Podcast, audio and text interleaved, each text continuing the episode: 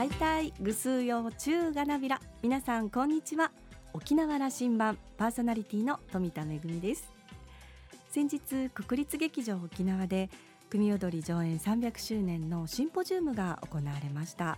第1部では人間国宝の先生方をはじめとする、まあ、重鎮の先生方による貴重なお話。そして第2部では若手や中堅の研究者や実演家などが集まりましてシンポジウムを行われました。あの僭越ながら私はその2部のシンポジウムの、ね、コーディネーターを務めさせていただいたんですけれどもたくさんの貴重な意見が出ました、まあ、あの立場が違えば組踊りと一言で言ってもいろんな思いがあると思うんですがそれでも沖縄の大切な宝物これからも大切に継承していきたいという思いは一つだなということを舞台の上からもそして客席からも感じることができました。301年の今年からの積み重ねが次の350年400年に向けての組踊りの発展につながるんだなというふうに思いました。皆さんもぜひ金指し君総利用隊さあ沖縄羅針盤今日も5時までお届けいたします。どうぞお付き合いください。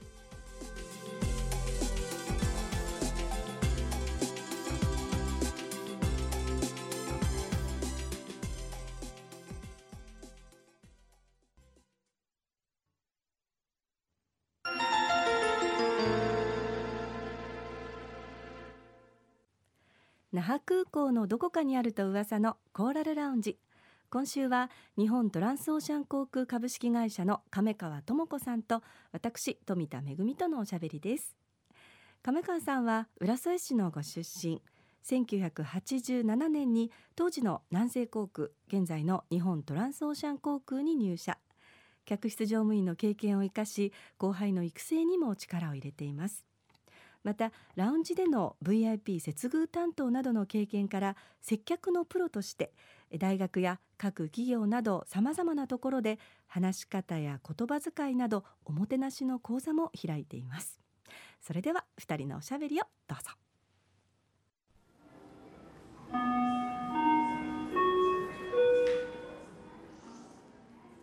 亀川さんよろしくお願いします。よろしくお願いいたします。お久しぶりです。久しぶりですよね。コーラルラウンジにご登場いただいたのがおそらく10年以上前になるかな。10年以上前。10年以上ですですよね。10年ぐらい前かなと思ってもうちょっと前だったかもしれないかなと思うんですが。干支が一周したかもしれないです。ねもしかしたら。はい、はい、相変わらずダイヤモンドな トライアスロンは続けてらっしゃいますか？えー、宮古島のような大きな大会今出てないんですけれど、あの石垣島とか、はい、ショートトライアスロンはチャンスがあればということで、はい、あの今でもフライトで県外にいらっしゃる時でも、結構あの夜中とか早朝にあの ランニングをされてるっていう これはあれですか？やっぱり体力作りというかそれもあるんですか、えー、体力作りというより、やっぱりこのいろんなところに行って風景を楽しみながら、でどっか立ち寄ってつまみ食いをしながら それが楽しみですだからずっと走り続けるわけではなくてどっかこう気になるお店があったらちょっと入ったり。っていうことなんですね。そうですね、あのそういう楽しみ方をして海外でもジョギングシューズを持って行って、バルセロナに行った時にもあの石畳というかあの硬いところを一人で走ってました。あのちょっと噂にちょっと聞いたんですけどあの亀川さんと一緒に走った男性の方が、亀川さんのスピードについていけずあまりにお腹が空いたので帰りに牛丼食べて帰りたいって言ったぐらい亀川さんすごいスピードであのすごいもうガンガンあの飛ばして走るっていうお話よく覚えていらっしゃいます、まあ、あのそのぐらい本当にあの、まあ、アクティブでいらっしゃるんですがあのフライトもされながら実は今、はい、あの JTA の中で、まあ、人材育成というかあの後輩の皆さんがあの、まあ、どんなふうに機内もしくは例えばラウンジなんかであのお仕事をされているのかというところを、まあ、見てらっしゃるということなんですが具体的にはどういうことなんですか？あの私は以前営業にもおりまして、ええ、で営業ではこの上がった下がったが数字として見えるのでやりがいがあったりとかモチベーションが下がったりっていうことが数字を見てこう分かるんですけどこう接客の現場って数値化されなかったりするとやっぱり自分がどう頑張っててお客様に評価されてるかっていうのが見えなかったんですよ。ところが今はそれが、あのデイリーバリュースコアとかですね、はい、お客様からのアンケートで数値化されるようになったんですよ機内もラウンジも。そうなんですね、はい、それで、えー、毎月毎月お客様からの通知が届くんですよ。え。ー、それで全国で競い合ってるんですね。どこが1位を取ったとかどこが沖縄の数字がすごく良くなったっていうお話を伺ったんですが、はい、おかげさまで12月、はい、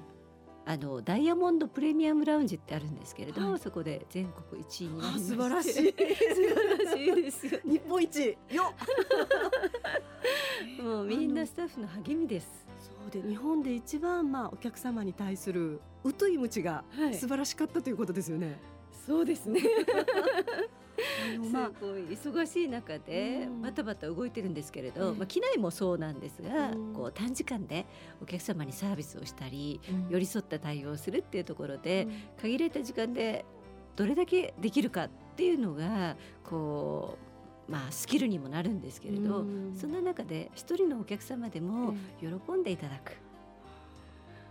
でもそれってマニュアルでできることではないですよね、はい、いろんなお客様がいらっしゃって機内でもラウンジでもあの過ごし方も例えばラウンジで私はもうずっとパソコン叩いて仕事してるっていう感じなんですけど、まあ、お食事召し上がる方もいらっしゃればちょっとお酒を飲んであのまどろみたいという方もいらっしゃいますしそれぞれに対してどのような接客をするのかって本当にこう、一人一人ですよね。カスタマイズというか。そうですよね。以前はあのおっしゃる通りマニュアル通りではないので、うん、あの方法、まあ、マニュアルも方法やり方なんですけれど、うん、そうではなくってあり方だなと、うん、どういうふうな心持ちを持ってお客様に接するかなのであのおもてなしってそうですよね。そのまあ、聖徳太子の和をもって尊しとすると何をもってどうするか。なので本当にお客様に喜んでいただきたい、ご満足いただきたいという思いを持ってこう行動するのとそうではなくて形で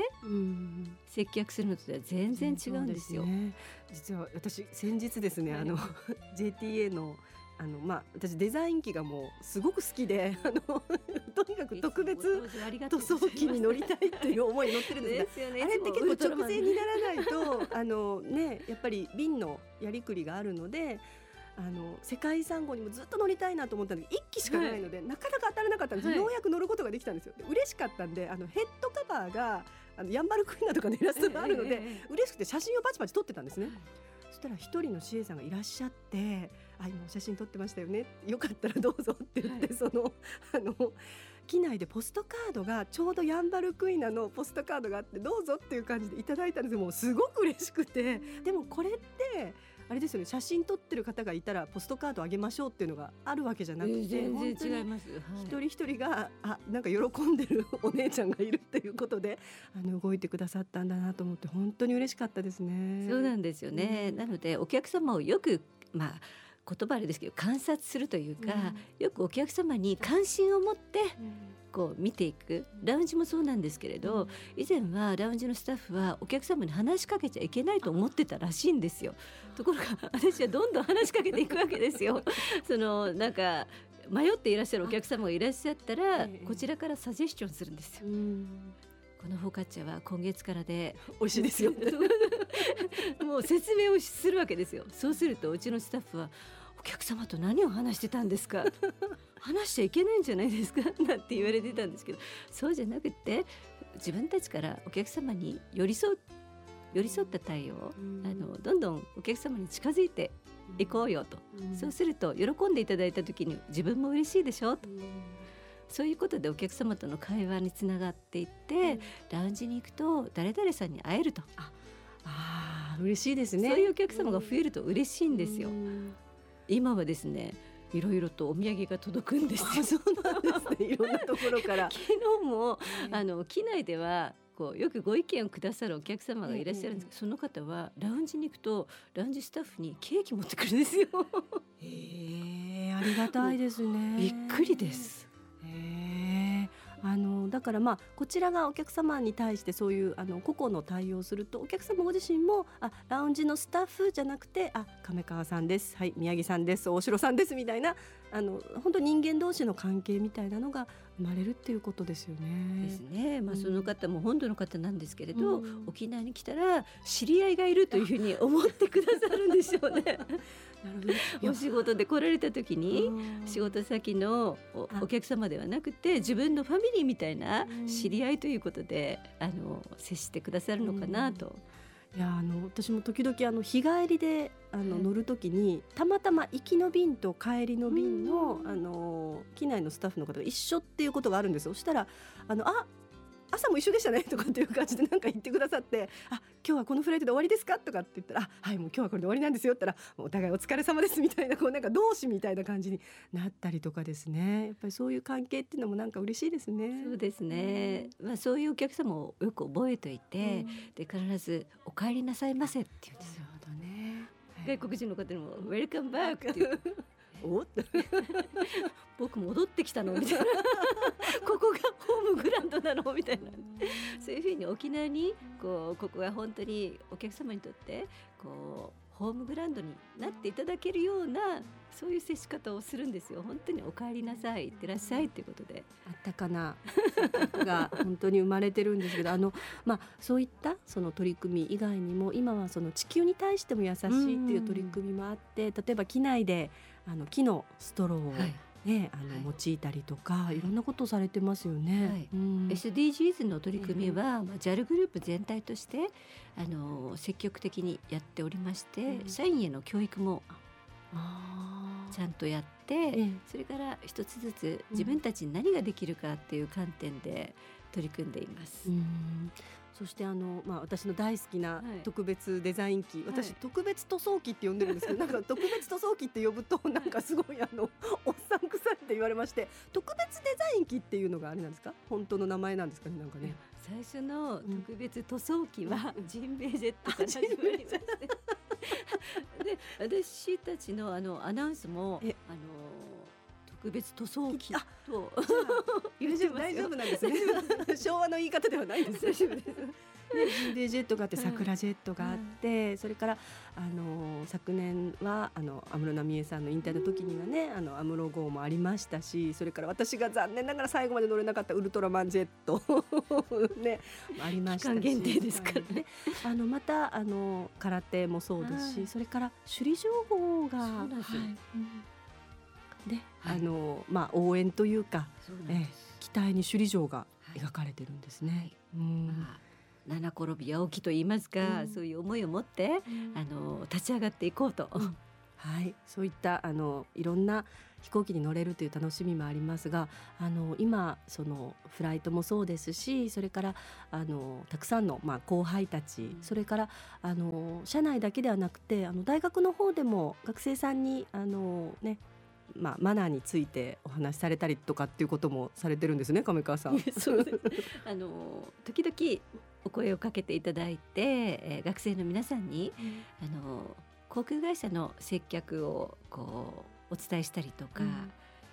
あるんですけど、まあ接客だけではなくて、えーモチベーションといいますか、うん。私自身がこの宮古のトライアスロンを完走したというところであの全然こう運動ができなかった人もこ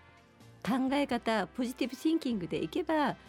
まあ結果が出せ出せたということをこう学生の皆さんにお伝えするんですね。うん。そうするとこう目の色が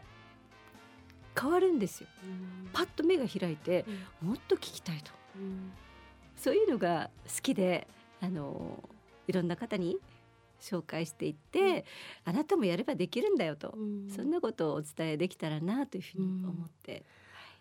なんか亀川さんのそのまあ人材育成は褒めて育てるというかはい みんなできるんだよっていうすごくポジティブなエネルギーというかメッセージを送ってそれぞれのまああの才能というか持ってる力を引き出すっていうのがなんかモットーのような感じですかね。はい、今はそれを勉強してましてあのできてないところばっかりうん。指摘するんではなくって、できてるところを認めてあげる。うんあなたのここ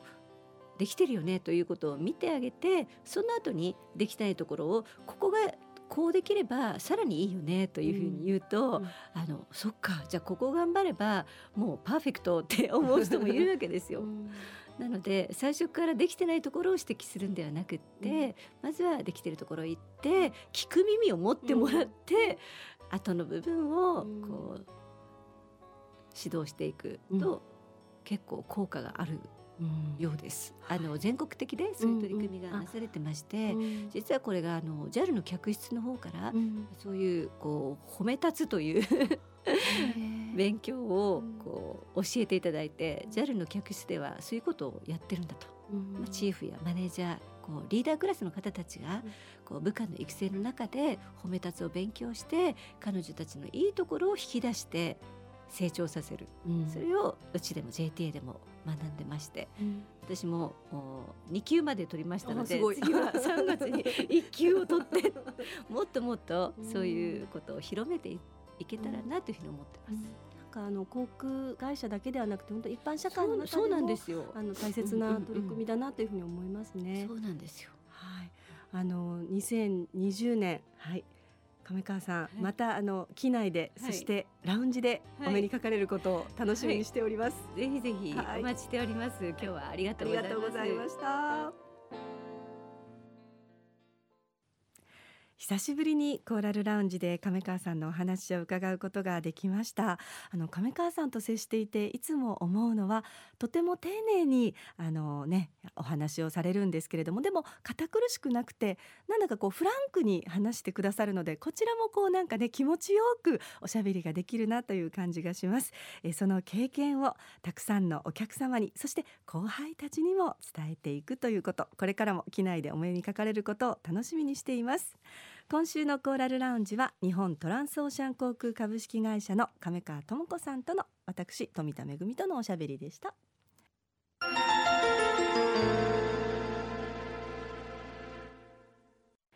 恵みのあしゃぎだよりのコーナーです。今日は舞台公演のご案内です。ソウルという公演なんですが、まあ、魂のソウルでもあるんですけれども表記はですね演奏の層に琉球の竜と書いてソウルってちょっとかっこいいですよね、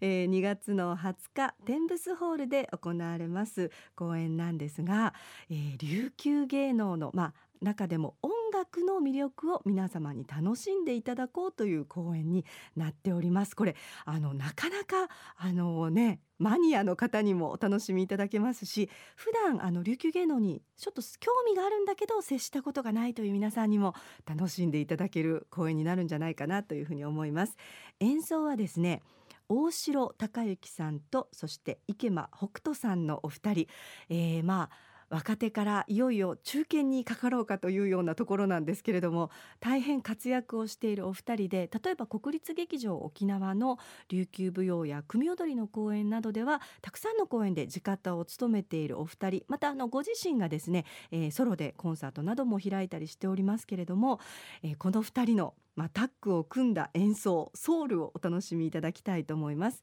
大城隆之さんは琉球古典音楽アフソ流原生会の三振の師範でもいらっしゃいますしそれからあのね、えー、子どもたちへの指導ということで、えー、これまであの教育者としてもたくさんの後進を育ててきました。そして池間北斗さんイケメンの琴奏者ということで注目を集めておりますけれども、えー、琉球伝統総局流言会の師範でいらっしゃいます。あの全国的にまあ大きなあの大会でもね、えー、全国1位の賞を受賞するなどまあ注目されておりますけれどもぜひこの2人の、えー、ソウルの公演お楽しみをいただきたいなというふうに思っております。2月の20日、えー、国際通りの真ん中にありますテンブスホールで夜の7時からの開演となっております。ぜひお出かけください。めぐみのあしゃぎだよりのコーナーでした。